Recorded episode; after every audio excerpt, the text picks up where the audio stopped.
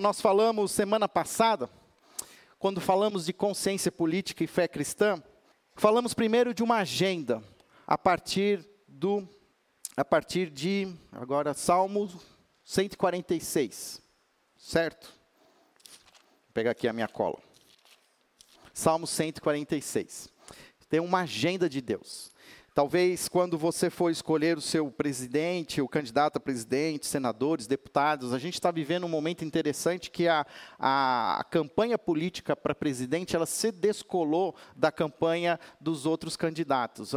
De alguma maneira, aquilo que está sendo né, as, as, as pesquisas estão mostrando uma realidade para os prováveis candidatos ao segundo turno de uma realidade muito diferente daquilo que a gente vê para governo do estado, senado, para deputado federal, mas não importa se esse descolamento ele existe ou não, para nós o importante é que nós temos uma agenda e se queremos escolher pessoas para nos representar no Congresso Nacional ou no Planalto, nós precisamos escolher pessoas que estejam alinhadas a essa agenda, ou pelo menos o máximo que nós podemos encontrar. Essa agenda é uma agenda que você pode ler no Salmo 146.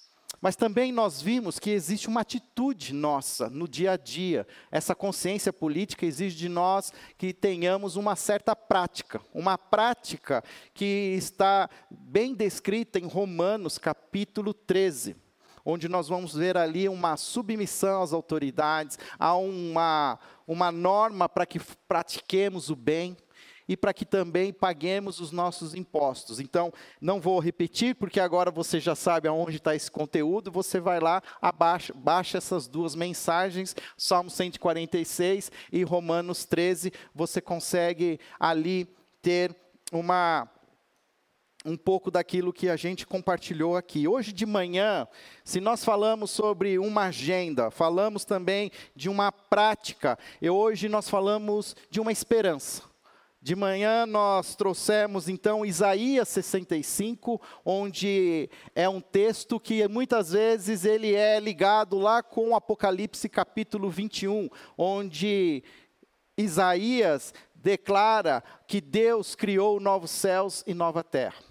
Pela manhã nós entendemos um pouco mais que essa esperança, nós precisamos entender, a esperança descrita em Isaías 65 é uma esperança para agora, não é uma esperança somente para a eternidade, ela é uma esperança histórica. O reino de Deus, ele já está entre nós. O reino de Deus habita em nossos corações. O reino de Deus, ele está presente aonde estão os discípulos de Jesus. E esse reino promove uma esperança, uma esperança para a história e uma esperança que se concretizará plenamente na eternidade. Talvez a grande armadilha que tenha acontecido na interpretação desse texto é que algumas pessoas tenham olhado para Isaías 65 e entendido ele como uma esperança para a eternidade. Mas é, ali existe alguns algumas versículos que falam sobre a nossa realidade hoje. E por que a gente precisa saber dessa esperança? Pois precisamos entender se somos cidadãos desse reino, nós somos portadores dessa esperança. Uma outra Outra motivação que eu tenho visto muitas vezes na escolha dos nossos candidatos é uma motivação do medo.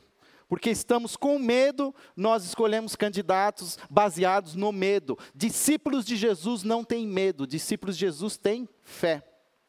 Gosto da maneira como Jesus cuida de Jairo após ele receber a notícia que a sua filha já havia falecido que não importava mais, não precisava mais da ajuda. E Jesus direciona o rosto de Jairo para ele e diz assim: Jairo, não tenha medo, tenha fé. Nós somos cidadãos do reino, nós temos acesso ao Pai através de Jesus Cristo. Nós não podemos cair na paranoia do medo, de tomarmos decisões importantíssimas que trarão consequências para os próximos quatro anos a partir de um sentimento de medo. E entender também que o reino de Deus, ele já foi, ele está sendo e ele será plenamente experimentado por nós. Ou seja, que não há nenhum presidente da República ou qualquer outra autoridade que tem poder para instaurar o reino de Deus na terra. Eu tenho muita dificuldade com algumas coisas que eu vejo, principalmente do, de uma, né, de, de, a, de alguns dos nossos irmãos evangélicos, quando eles vão para aquele caminho de tomar posse, de marcar território, de colocar placas nas cidades, dizendo assim, eu passo por Valinhos quando volto para casa e tem uma placa muito bonita, diz assim, Valinhos é do Senhor Jesus Cristo. E eu não entendo assim. Eu entendo que os seus filhos e filhas que moram em Valinhos pertencem ao Pai, ao Filho Jesus Cristo, mas que a cidade em si ela ainda tem elas suas necessidades. Por isso Jesus fala: nós somos a luz do mundo, sal da terra. Nenhum presidente da república é luz do mundo ou sal da terra. Nenhum governador, senador ou deputado tem o chamado que nós cristãos temos. E eu penso muitas vezes que nós estamos terceirizando a agenda de Deus para o governo, para o Estado. Quando, na verdade, a agenda de Deus, ela é prioridade dos filhos de Deus. Eu vejo muito, falta um pouco mais de engajamento. Eu acho que a gente precisa começar a pensar um pouco mais, em, em menos em militância e mais em engajamento. Eu tenho um pouco de dificuldade com militância. Militância, muitas vezes, eu entendo que é algo que você escolhe aquilo e você vai, fecha o olho e vai até o fim, né? Ou vai ou racha.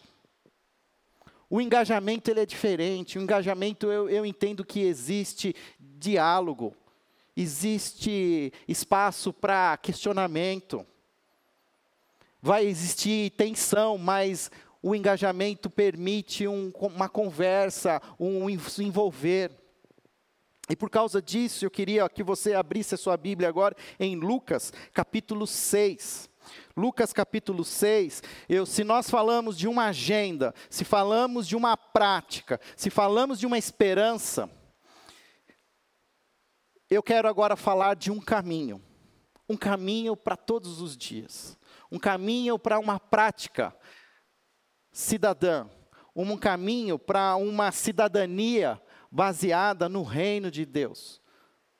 Um caminho baseado naquele que se denomina o caminho Jesus Cristo. Confesso que quando eu comecei essa série de quatro mensagens, eu não sabia como terminar. Mas entendi que se tudo começou com Jesus e termina em Jesus, a gente poderia terminar essa série em Jesus a partir daquilo que Jesus reparte com os seus discípulos. Lucas capítulo 6 é o texto paralelo ao Sermão do Monte que nós encontramos em Mateus 5, 6, 7. Mateus insere ali uns ensinamentos conhecidos como Sermão do Monte dentro de um conjunto de três capítulos. E Lucas traz esse mesmo ensinamento de uma maneira mais resumida em torno mais ou menos de 20 versículos. E o que eu queria hoje que nós olhássemos é para esses ensinamentos que Jesus traz para nós, os seus irmãos, filhos de Deus. Na verdade, em Lucas capítulo 6, nós vamos ver Jesus nos ensinando a viver nessa sociedade, a vivermos de maneira política. De manhã eu expressei um pouco a definição do que é política. Política, a origem da palavra vem da cidade da, da palavra grega polis. Política tem a ver com a atitude de quem vive na cidade.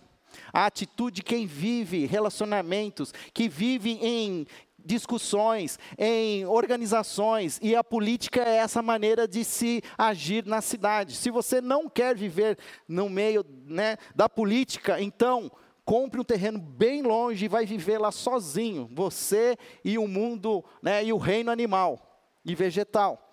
Mas se você quer viver em sociedade, é preciso ter uma consciência política.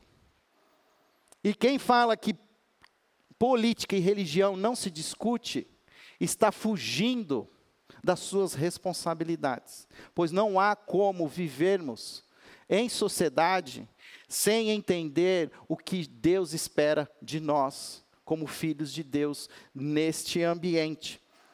A vida na polis é exatamente essa maneira como Jesus deseja que vivamos, como devemos nos portar como cristãos como viver na cidade. E Jesus faz então em Lucas capítulo 6 uma trilha prática para esse viver diário. Um viver que eu gostaria que você aplicasse no seu dia a dia, aplicasse nas suas conversas, na, nos diálogos que você tem com os seus colegas de trabalho, com as pessoas com quem você convive, que você leve esse caminho para sua casa. Eu vejo que muitas vezes nós estamos tão preocupados com o futuro do Brasil, mas estamos dando as costas para o futuro da nossa família. Penso que existe pessoas hoje com mais preocupados com o futuro da nossa nação do que com o futuro do seu casamento. Vejo que pessoas estão hoje mais preocupadas com o segundo turno do que com seus próprios corações. E Jesus mesmo diz: que adianta o homem ganhar o mundo inteiro e perder a sua alma. Lucas capítulo 6, eu acho que ele nos dá uma trilha, nos dá um caminho, um caminho para entendermos um pouco mais como vivermos nessa prática cidadã no nosso dia a dia. Deixa eu abrir aqui, fiquei falando e não abri Lucas capítulo 6. Quero ler a partir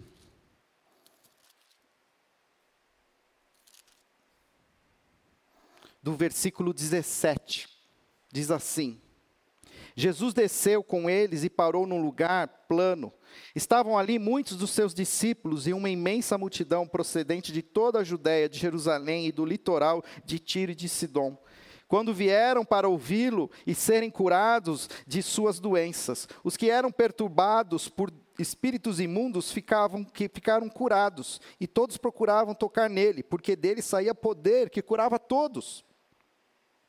E olhando para os seus discípulos, disse: Bem-aventurados vocês os pobres, pois a vocês pertence o reino de Deus. Bem-aventurados vocês que agora têm fome, pois serão satisfeitos. Bem-aventurados vocês que agora choram, pois haverão de rir.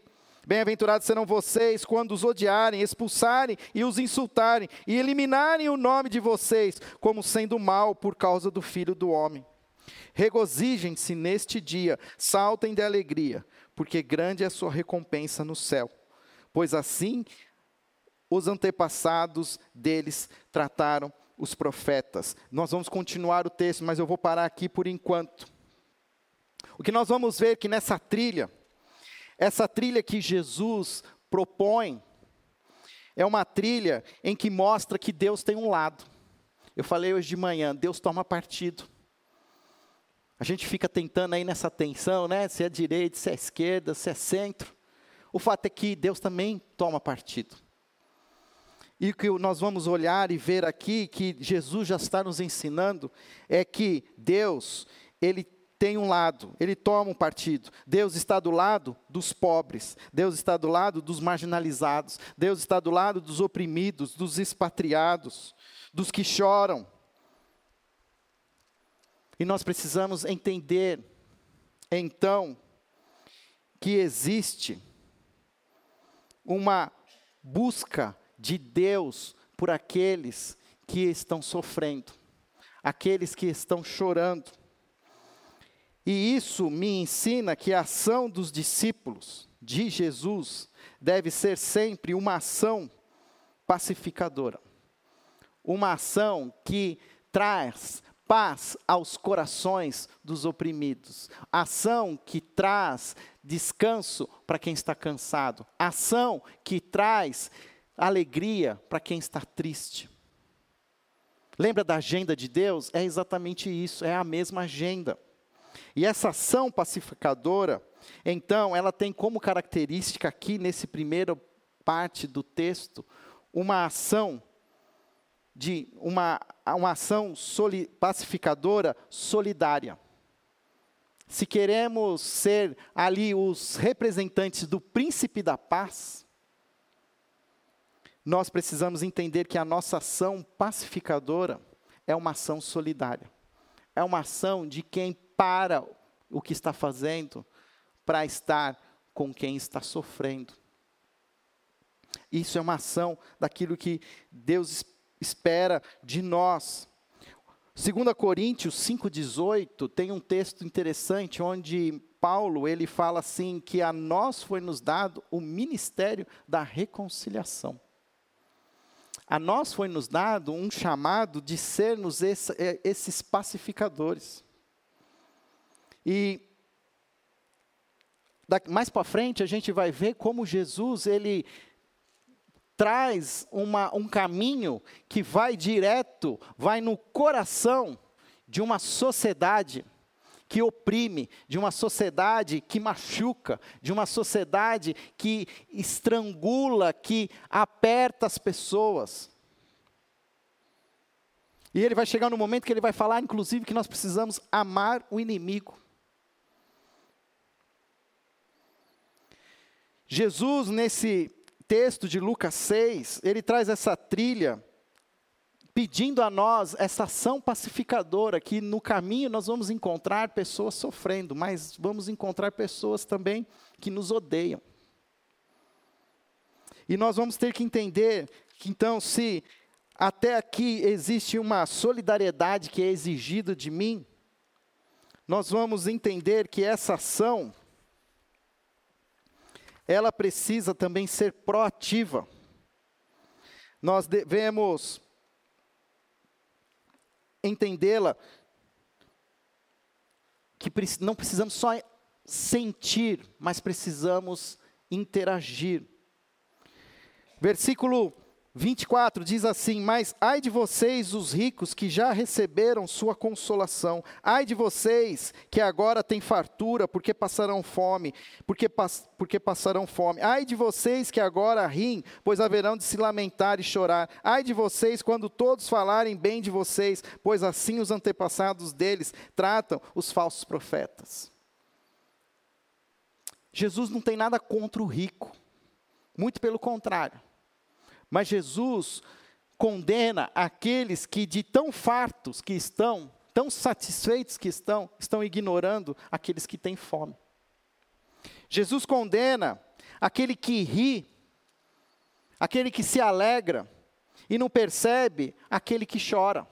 Por isso Jesus diz: "Ai de vocês ricos, que já receberam a sua consolação". Hoje de manhã falando também, baseado no Salmo 65, nós falamos um pouco assim que aqueles que têm posse são capazes de comprar alegria. Então, quando a família de uma família rica quer se divertir, compra passagens e vai viajar. Vai se divertir. Mas o pobre não tem nem condições de comprar essa alegria. E nós, os filhos de Deus, precisamos perceber que na nossa sociedade existe aquilo que a texto está dizendo, os que choram, os que têm fome. E precisamos ser aliação. Quando eu falo que essa ação ela precisa ser pacificadora, ela precisa ser proativa, pode ser tem que ser positiva, ele diz assim, versículo 27, mas eu digo a vocês que estão me ouvindo, ame os seus inimigos, façam bem aos que os odeiam, abençoem os que os amaldiçoem, orem por aqueles que o maltratem. Se alguém lhes bater numa face, ofereça-lhe também a outra. Se alguém tirar a capa, não impeça de tirar-lhe a túnica. Dê tudo aquilo que dê to, dê a todo aquele que lhe pedir, e se alguém tirar o que pertence a você, não exija que o devolva. Como vocês querem que os outros lhe façam, façam também vocês a eles. Quando se ouve isso pela primeira vez, o que no, na cabeça do judeu existia assim: dente por dente, olho por olho, dente por dente. Se você recebe o mal, pague com o mal. E Jesus agora ele está dizendo o seguinte: na, no meu caminho, na minha política, a minha política é uma política de pacificação, é uma política solidária, é uma política proativa. Ou seja, eu não só me atento para os que estão sofrendo, mas eu também me atento para aqueles que fazem os outros sofrer. Você pode dizer assim: eu não tenho inimigos. Ok, eu acredito. Mas troque a palavra inimigos por pessoas difíceis. Todos nós temos pessoas difíceis com quem nós nos relacionamos. E os discípulos de Jesus precisam ter uma ação pacificadora não passiva, mas ativa, de é literalmente encarar as pessoas difíceis, mesmo que essas pessoas elas nos estapeiem. Não é, na verdade, a questão assim do tapa na cara físico, mas a, aquilo que muitas vezes a gente fala assim, tomei um coice do meu do meu chefe hoje. Nossa, meu chefe hoje, que ignorante. Eu tinha um chefe que quando eu dava bom dia para ele, falava assim, bom dia fulano. Ele, hum, era assim o bom dia dele. Mas é isso que Deus quer de nós. Deus não quer que a gente se desvie dessas pessoas, mas que a gente interaja com eles, a ponto de sair machucado. Olha só como nós precisamos entender esse chamado. De muitas vezes nós vamos ser aqueles pacificadores que vão entrar no meio da briga, da discórdia. E vão tomar tapa dos dois lados da cara. Quando Jesus está falando aqui, se pedirem a capa, dele também a túnica, tem muito a ver com a imagem de que os soldados romanos, muitas vezes, nas, nas blitz que eles faziam, eles tiravam o que o, o cidadão tinha naquele momento, assim. Então, não vai pagar o imposto, me dá aqui a capa, me dá aqui. E, então, essa questão que muitas vezes nós vamos entender que ser um discípulo de Jesus, que queremos viver na cidade, muitas vezes vai trazer para nós exploração, vamos ser explorados, vamos ser machucados. E nós vamos ter que ter consciência disso.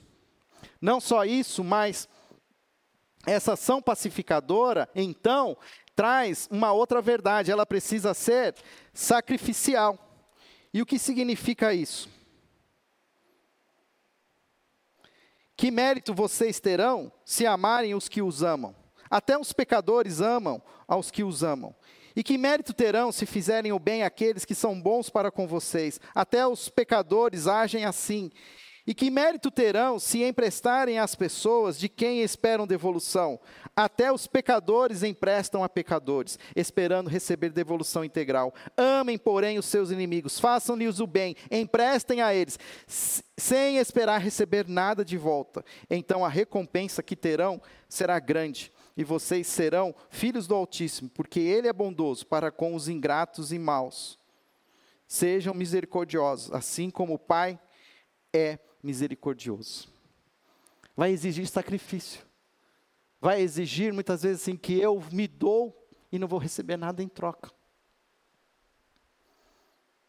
Muitas vezes eu fico perguntando qual é a diferença dos filhos de Deus para os filhos que existem no mundo. E a, a diferença está aqui, na nossa ação, de não buscarmos a guerra, mas a pacificação. Uma das coisas que nós precisamos entender é que eu tenho visto assim muitas pessoas evangélicas propondo guerra. O problema é que se você é um, um cidadão do bem, você não usa as mesmas armas que um cidadão do mal. Um cidadão do mal, usa armas que um cidadão do bem não usa. E entrar numa guerra com armas é suicídio. E nós precisamos entender, aprender que nós não entramos em relações de guerra, nós buscamos relações de pacificação. Se isso traz para nós uma, um dever sacrificial, nós precisamos entender que a ação, ela também é graciosa e misericordiosa. Ele mesmo diz aqui: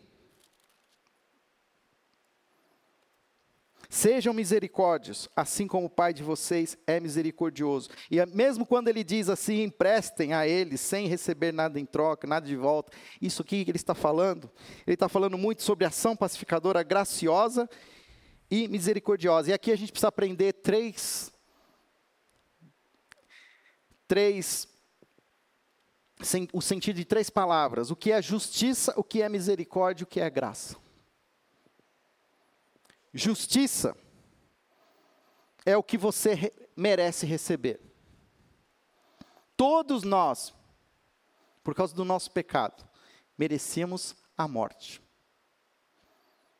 todos nós hoje, se a graça e a misericórdia do Senhor não existissem sobre as nossas vidas, merecíamos um raio na nossa cabeça hoje. Pode olhar para a pessoa que está do seu lado e falar assim: você merecia um raio na sua cabeça hoje. Porque essa é a justiça. Mas o que é misericórdia? Misericórdia é que nós não recebemos esse raio na cabeça.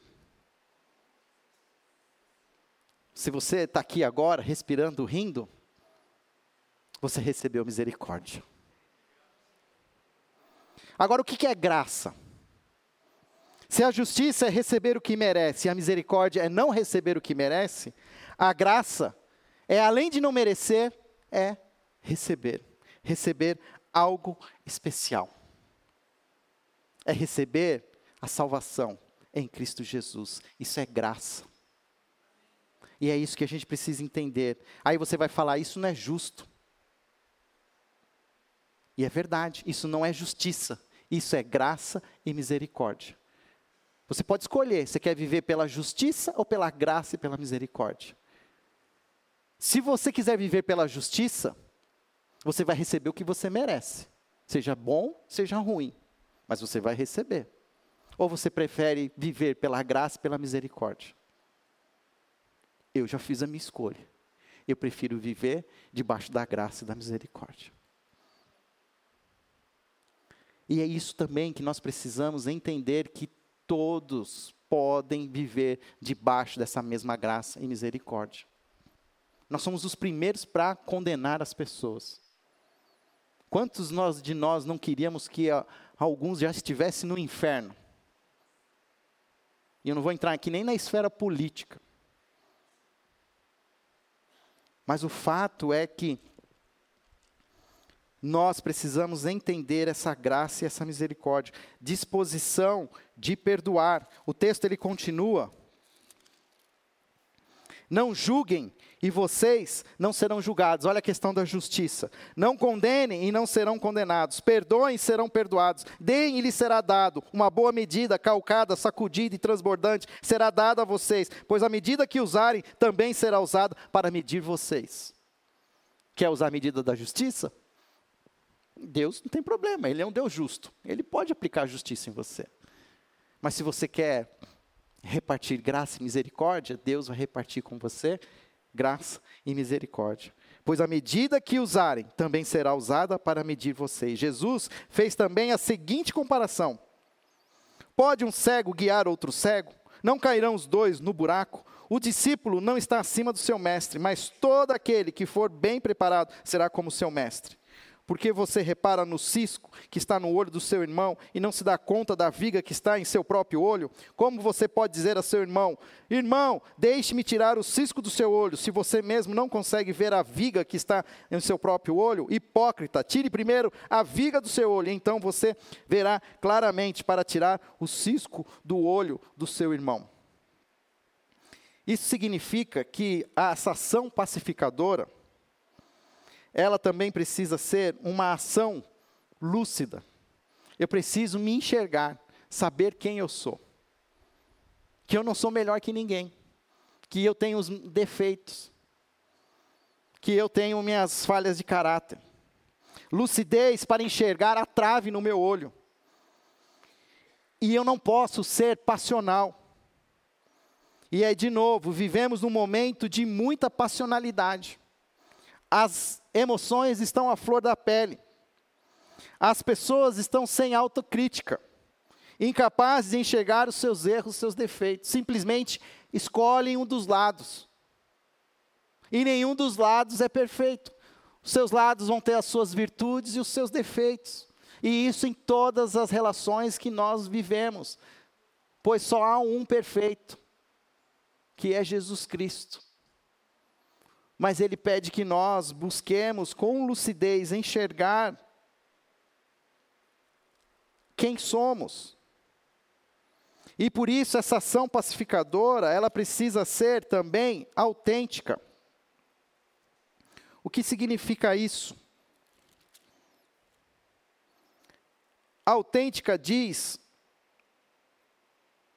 Nenhuma árvore boa dá fruto ruim, nenhuma árvore ruim dá fruto bom. Toda árvore é reconhecida por seus frutos. Ninguém colhe figos de espinheiros, nem uvas de ervas daninhas. O homem bom tira coisas boas do bom tesouro que está em seu coração, e o homem mau tira coisas más do mal que está em seu coração, porque a sua boca fala do que o seu coração está cheio.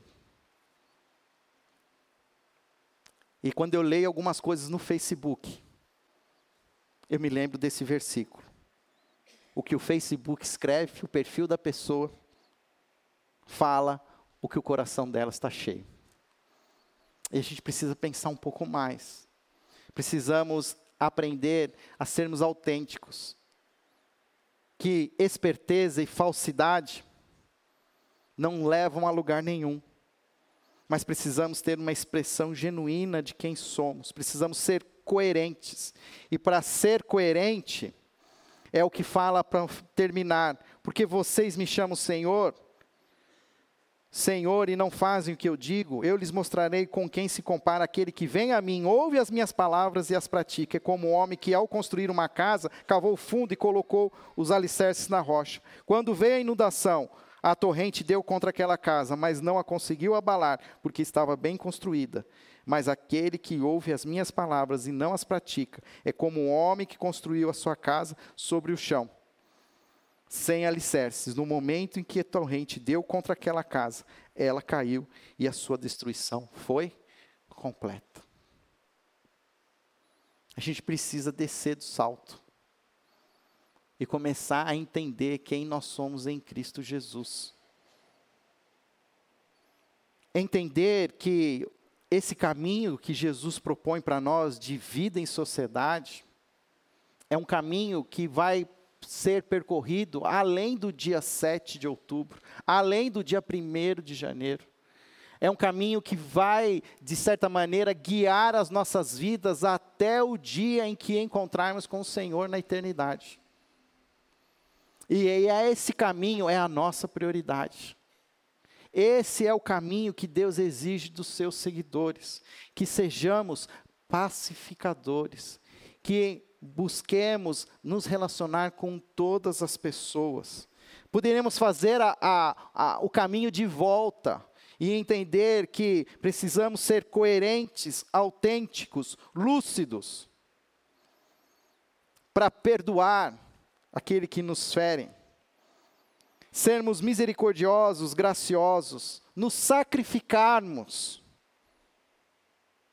agirmos de maneira proativa sermos solidários, para que a nossa ação seja sempre, e queremos ser agentes da promoção do reino, agentes da reconciliação, agentes do príncipe da paz.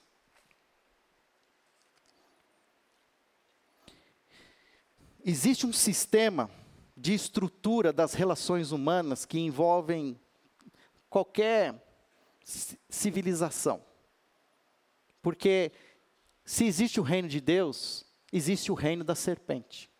E no reino da serpente, o sistema que estrutura as relações humanas é um sistema de competição, violência e subjugação.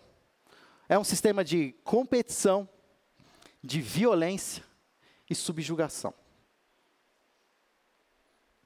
E isso acontece em várias áreas da nossa vida. Competição. Competição faz parte daquilo que está na nossa realidade. Quem mora em condomínio, que vai na reunião de condomínio, chega antes para conseguir a vaga no estacionamento melhor. Vestibular. É uma competição. Fui com meu filho agora, ontem, conhecer lá o Cotuca. E eu saí de lá falando assim: caramba, para entrar nesse lugar aqui vai ter que competir com muita gente. Até brinquei com ele, passou um japonês e falei assim, ó, enquanto você está jogando videogame, isso aqui está estudando. Ó. Já botei pressão. Porque tem uma competição. A sociedade gerida pela serpente é da competição. E a gente está fazendo uma competição eleitoral também. Nós não somos os que competem. Nós somos os solidários. Nós não somos os agentes de violência. Nós somos os, os agentes da pacificação. Nós não somos os agentes da subjugação, da inimizade, da segregação, da opressão. Nós somos os agentes da graça e da misericórdia. E eu penso no tremendo desafio que a gente tem para viver isso nos nossos dias atualmente. Porque amanhã vai começar de novo.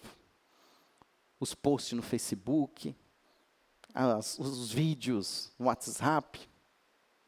E quando a gente menos espera, a gente entra nesse sistema de estrutura da serpente, da competição, da violência e da subjugação, da opressão.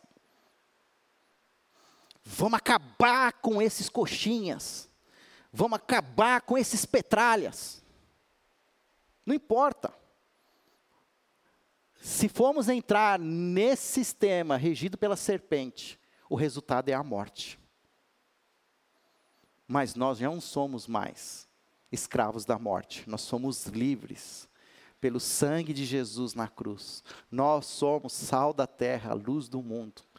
Somos chamados à pacificação, a caminharmos com as pessoas difíceis, a dialogar, a conversar, a permitir que muitas vezes nesse diálogo nós sa vamos sair machucados, vamos sair muitas vezes magoados. Eu sempre tive muita crise com essa coisa de ser um pacificador. Teve uma época na minha vida que eu coloquei isso como regra número zero na minha vida. Tomei tanta paulada, me machuquei tanto, que eu cheguei uma hora que eu falei assim: chega, agora vai ser olho por olho, dente por dente. Bateu, levou, papum. Era o Fabinho Papum. Falou o que não queria, que eu não queria ouvir, ouvia o que não queria, né? Mas eu cheguei a uma conclusão agora, que não vale a pena. Mesmo que ser um pacificador machuca, sangra, nos traz sacrifício, a gente consegue dormir com a consciência limpa. A gente consegue fechar os olhos e dormir à noite, sabendo que nós engolimos o sapo, nós perdemos a túnica, nós fomos feridos. Mas Jesus pagou o preço por isso na cruz. E eu descanso no Senhor. Não sou mais eu o agente da justiça. Serei apenas um agente da graça e da misericórdia. Por isso, quando alguém pergunta para mim assim, Fábio, quem você vai votar? Eu dou risada. Eu falo assim, não escolhi ainda. Eu estou tentando manter um caminho de pacificação e reconciliação. Isso me traz um caminho que não é direita ou esquerda e nem centro. É um caminho à luz de uma proposta de Jesus para as nossas vidas. Que muitas vezes vai até desalinhar do caminho proposto pelas diferentes propostas políticas. Mas a política dos filhos de Deus é uma política eterna, celestial. Daqui a algumas duas semanas nós estaremos diante lá do nosso confessionário, apertando a tecla confirma. Mas eu quero fazer, eu já falei isso nas outras mensagens e eu termino essa mensagem também trazendo a você a oração do Sermão do Monte a oração do Pai Nosso. Quando Jesus nos ensina a iniciarmos todas as coisas que nós fazemos à luz da vontade do Pai. Pai nosso que estás no céu, santificado seja o teu nome. Venha a nós o vosso reino e seja feita a tua vontade. Poderíamos falar assim: teu nome teu reino, tua vontade, confirma. Teu nome, teu reino, tua vontade, confirma. Talvez não vai dar o resultado que nós gostaríamos, mas não importa. O nosso caminho não é o caminho de todos, o nosso caminho é o caminho de Jesus. Feche seus olhos, nós vamos orar. Senhor, Ajude-nos a cada vez mais discernir esse nosso tempo atual. Entender, Senhor, quem somos em Cristo Jesus. Agentes, promotores da paz, da reconciliação. Agentes da graça e da misericórdia. Eu creio, Pai, que muitas vezes nós estamos colocando todas essas características e buscando em alguém que possa nos representar na esfera política, mas nós somos representados por Jesus Cristo. O nosso reino é o reino de Deus. A nossa cidade é a Jerusalém espiritual, a Jerusalém celestial. Enquanto aqui vivermos, ó Pai, que possamos ter consciência de quem somos em Cristo. Para também, ó Pai, termos consciência de lidar com essas diversas dinâmicas, esses relacionamentos. Relacionamentos políticos, que envolvem a escolha de candidatos, envolve, Senhor, como agir no meu no mercado de trabalho, como agir na minha casa. Ó Pai, que eu leve a política do reino para dentro da minha casa, que eu seja um promotor da reconciliação, que eu, Pai, busque amar a minha esposa, o meu marido, de todo o meu coração, mesmo que isso traga sacrifício, tapa na cara, mas que eu seja um representante da graça e da misericórdia.